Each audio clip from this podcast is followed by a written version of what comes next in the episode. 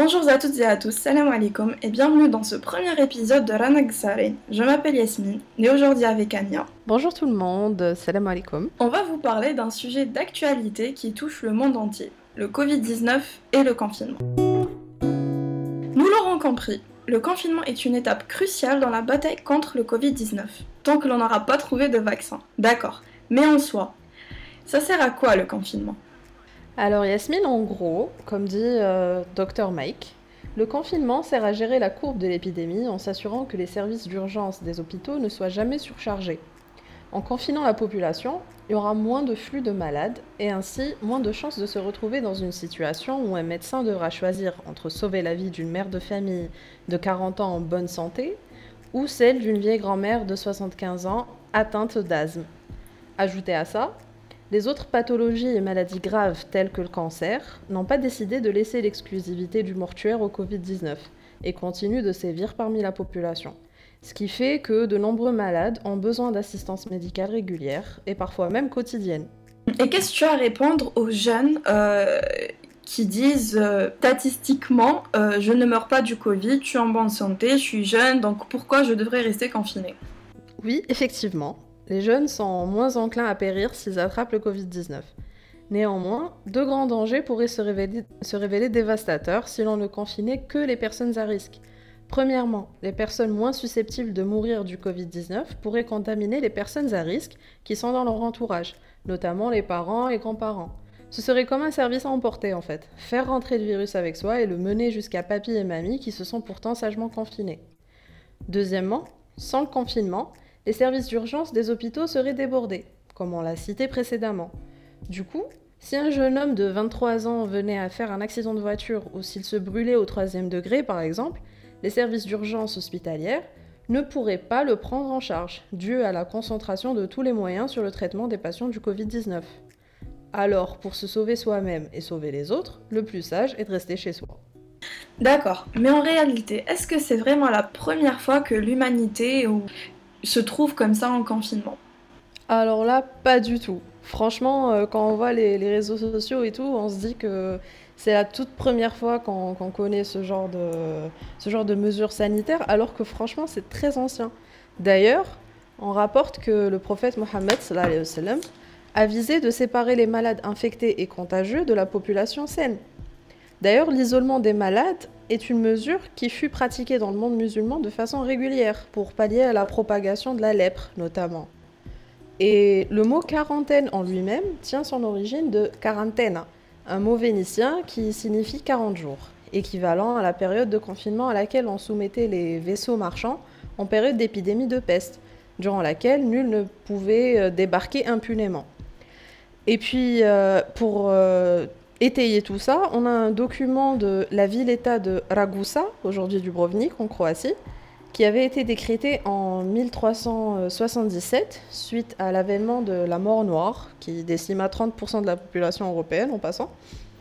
Et du coup, Ragusa alla jusqu'à imposer une quarantaine de 30 jours à tout nouvel arrivant d'une région infectée, en affectant une île déserte spécialement à l'accueil des confinés. Ça rappelle ce qui se passe maintenant, par exemple, quand on rapatrie euh, les Algériens euh, de pays euh, qui ont été, euh, enfin où l'épidémie a vraiment sévi, ben on les met dans un endroit spécial. Du coup, c'est vraiment la version moderne de, ce qu'on faisait à, à Ragusa. Et tiens-toi bien, c'est d'ailleurs lors d'une épidémie de peste qui conduit à la fermeture de Cambridge que Isaac Newton se retire dans le manoir familial et peaufine ses théories sur la gravité et l'optique. Il dira ensuite à ses biographes cette période de confinement fut marquée par une productivité qu'il ne réussit jamais à égaler depuis. De même, durant une épidémie de peste sous Élisabeth euh, Shakespeare se retire chez lui et écrit ses plus belles pièces, notamment Macbeth. Oui, mais néanmoins, on rappelle de ces deux témoignages historiques, euh, pour le moins inspirants d'ailleurs, nombreux internautes ont fait valoir ironiquement que ni Newton ni Shakespeare ne s'étaient retrouvés dans un 20 mètres carrés à s'occuper d'enfants qui s'ennuient ou, titulaires euh, d'autres moyens de passer le temps, tels que Netflix ou Nintendo ou même les réseaux sociaux. Oui, par ailleurs, euh, le journaliste Nick Martin soulève que cet acharnement en quête de productivité qui transparaît sur les réseaux sociaux, justement, en cette période de, confinement, serait, entre guillemets, euh, l'aboutissement naturel de la culture américaine de l'action à tout prix. L'idée que chaque nanoseconde de notre vie doit être transformée en marchandise et orientée vers le profit et l'amélioration personnelle. D'ailleurs, je ne sais pas si tu as remarqué, mais là, on a plusieurs euh, témoignages de gens qu'on a dans, notre entourage. Je suppose que tu en as vu aussi sur, euh, sur les feeds de Facebook. Trop de pression tout le temps euh, de faire quelque chose de, cette période de, confinement. Oui, et de toute évidence, plusieurs d'entre nous éprouvent la pression d'être productifs à tout prix et de ne pas laisser passer l'abondance de temps qui nous est donnée en cette période. Néanmoins, il serait nettement plus louable de, de n'y céder que si l'envie y est. Il n'y a rien de contre-productif dans la perspectivité d'employer le confinement à des fins orientées vers le repos par exemple, ou vers euh, le Netflix aussi. Oui, effectivement, euh, Yasmine, je suis tout à fait d'accord avec toi. Et je pense que cette pression qu'on connaît tous en ce moment vient au fait que nos vies euh, en temps normal sont hyper chargées, hyper actives. Du coup, cette perspective de, week-end allongé comme ça sur, sur plusieurs mois, bah, ça, nous, ça nous fait un petit sentiment de, culpabilité, alors que franchement, on ne devrait pas. Et justement, sur cette optique, moi j'aimerais bien savoir euh, comment est-ce que les Algériens vivent cette période de, confinement? Parce que autant euh, les Européens euh, sont très expressifs et ont réussi à avoir leur son de cloche sur les infos, autant j'ai pas l'impression, enfin moi personnellement, j'ai pas un grand écho, enfin un grand écho de comment mes compatriotes vivent cette période. Donc dis-moi plus, s'il te plaît. Oui, j'ai d'ailleurs fait un petit sondage la dernière fois sur mon compte Instagram perso. Et euh, j'ai posé quelques questions. Donc il y a des amis euh, et des connaissances qui m'ont répondu. Donc déjà, il euh, faut savoir que plusieurs personnes sont confinées par choix. Donc même bien avant que, que le couvre-feu a été installé en Algérie ou que même les, les précautions, on va dire, de, de confinement ont été prises ils ont, décidé eux-mêmes de se confiner par choix et par euh, conscience du risque, donc pour eux et pour leur entourage. Beaucoup d'autres bien par obligation, parce que tout est fermé, parce que, parce que le confinement a été finalement euh, un, peu, un peu obligé. Il y a aussi une autre partie qui n'est pas confinée par obligation professionnelle. Euh, donc euh, là, on constate, on constate pardon, aussi qu'il n'y a pas eu beaucoup de mesures de télétravail qui ont été prises. Donc, faut savoir que la plus grande majorité est confinée avec sa famille. Donc ça, c'est déjà c'est positif parce qu'il n'y a pas beaucoup de personnes qui sont confinées seules, même s'il y en a quand même hein, des personnes qui sont hors de leur wilaya et loin de leur famille et qui ne peuvent malheureusement pas les rejoindre. Et en ce qui concerne la journée d'un confiné algérien, donc faut savoir qu'il y a beaucoup de personnes euh, qui profitent de ce confinement pour faire ce qu'ils n'avaient pas le temps de faire avant, comme lire, écrire ou alors développer des skills dans un nouveau domaine il y a également des étudiants qui en, qui qui en cours, notamment via des plateformes comme Zoom, ou juste euh, pour rendre un projet ou exposer par mail. Et il y a bien sûr les personnes qui sont toujours en télétravail. Mais bon, là je viens de citer le côté productif. Il y a bien évidemment les personnes qui passent leur journée en Netflix and chill. Et, euh, et, je tiens bien sûr à préciser que ce n'est pas mal. Hein. On a tous une vie très active généralement et on a rarement l'occasion de s'accorder une pause. Alors, profitons de ce confinement pour se reposer. Ce qui d'ailleurs m'amène au troisième point. La pression sur la productivité liée euh, principalement aux réseaux sociaux. Comme tu l'as précédemment cité Anya, c'est l'aboutissement naturel de la culture américaine de l'action à tout prix. On a toujours l'impression de perdre notre temps et de ne pas l'utiliser judicieusement, ce qui crée euh, naturellement de l'anxiété et de l'angoisse.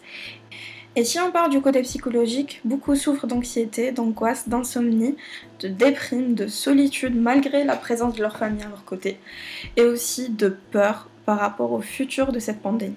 Oui, du coup, euh, comme tu viens de, l'exposer, Yasmine, euh, le confinement n'est facile nulle part, que ce soit à New York, à Tanger ou à Alger, on retrouve toujours les mêmes sentiments bah, qui reviennent à chaque fois de, solitude, de culpabilité euh, quant euh, à, l'absence de productivité, c'est à en croire qu'on a, oublié de se reposer et qu'on est vraiment devenu des, machines, comme euh, l'a dit le journaliste précédemment.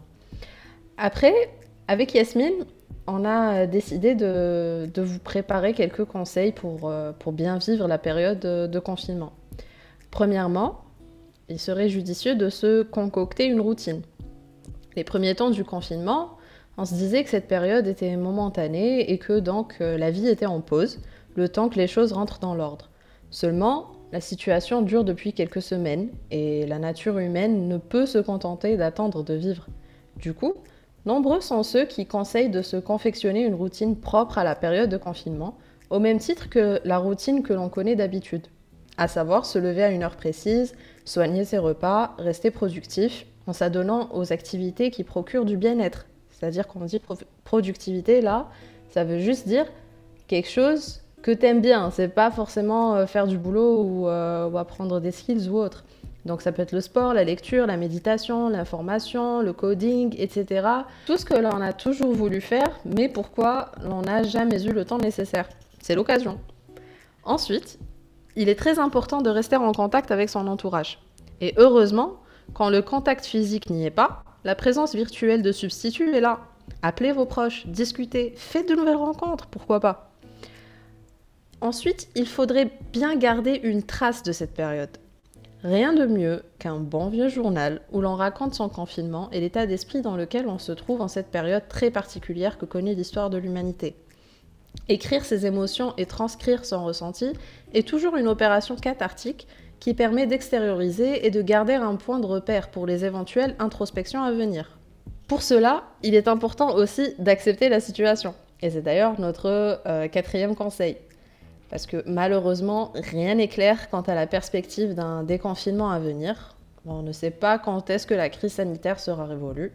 Il est donc important de relativiser se dire que c'est un mal nécessaire à la protection de la communauté et que cette situation particulière est là pour nous rappeler à quel point la vie peut se changer en un océan déchaîné par des vents inopinés. Le tout, c'est de savoir conjuguer avec la vague et se laisser porter à bon port.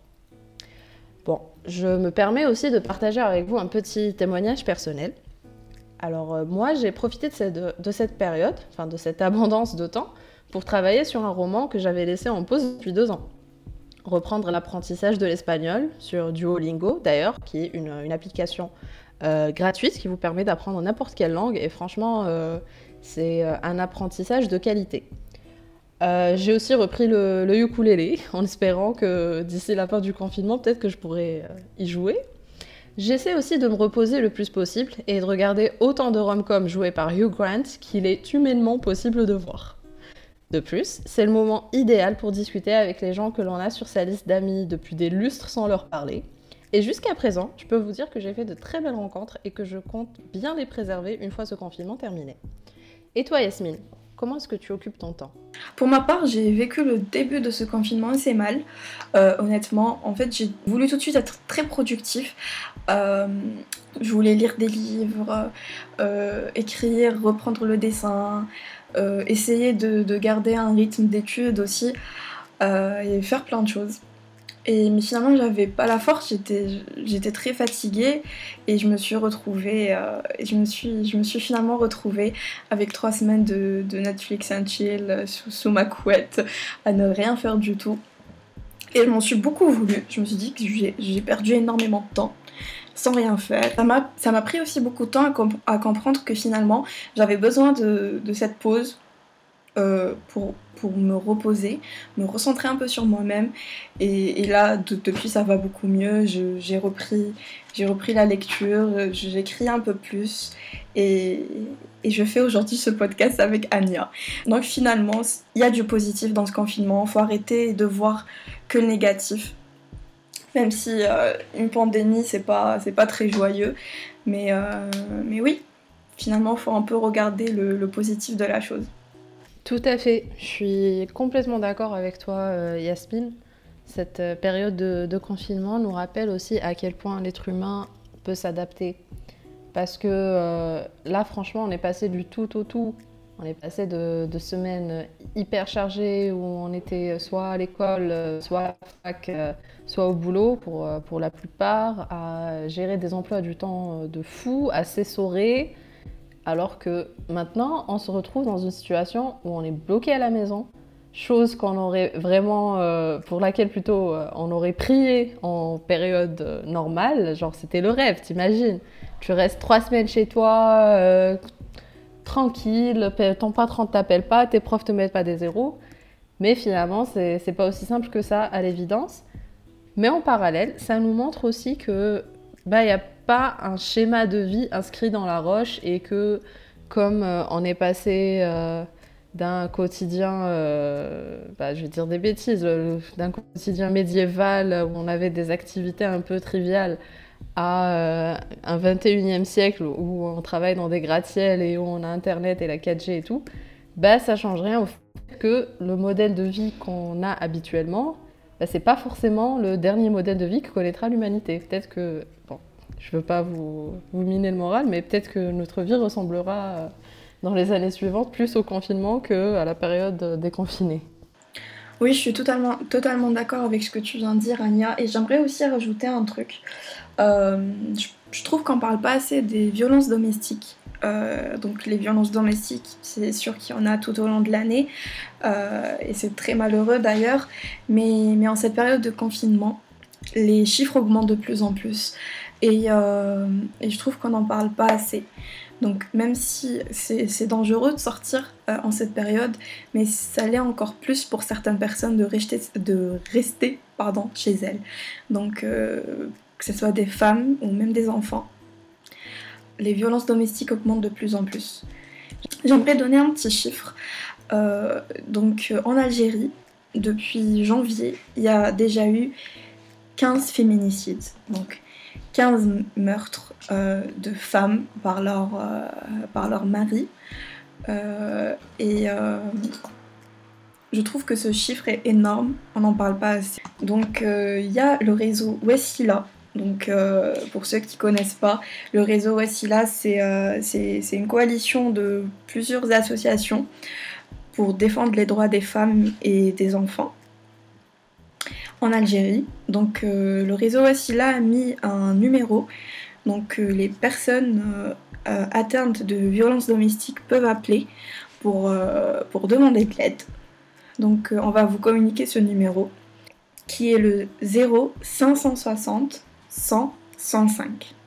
Oui, tu fais bien de parler des, violences domestiques, Yasmine, parce que c'est aussi l'un des, des, effets bah, euh, collatéraux du, confinement parce qu'il y a certaines personnes qui, euh, bah, qui se retrouvent légalement cloîtrées avec euh, leur, leur, oppresseur et c'est très dangereux.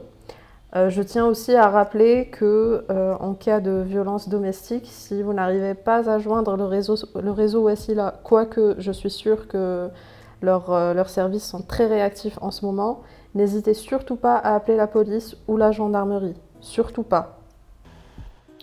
Il est aussi important de dire que beaucoup de personnes qui subissent euh, ces violences-là euh, ne peuvent peut-être pas appeler par elles-mêmes, euh, par peur, ou juste qu'elles ne peuvent pas, qu'elles ne se retrouvent pas toutes seules pour appeler à l'aide. Surtout que peut-être c'est généralement des communications qui peuvent durer assez longtemps pour expliquer la situation, etc.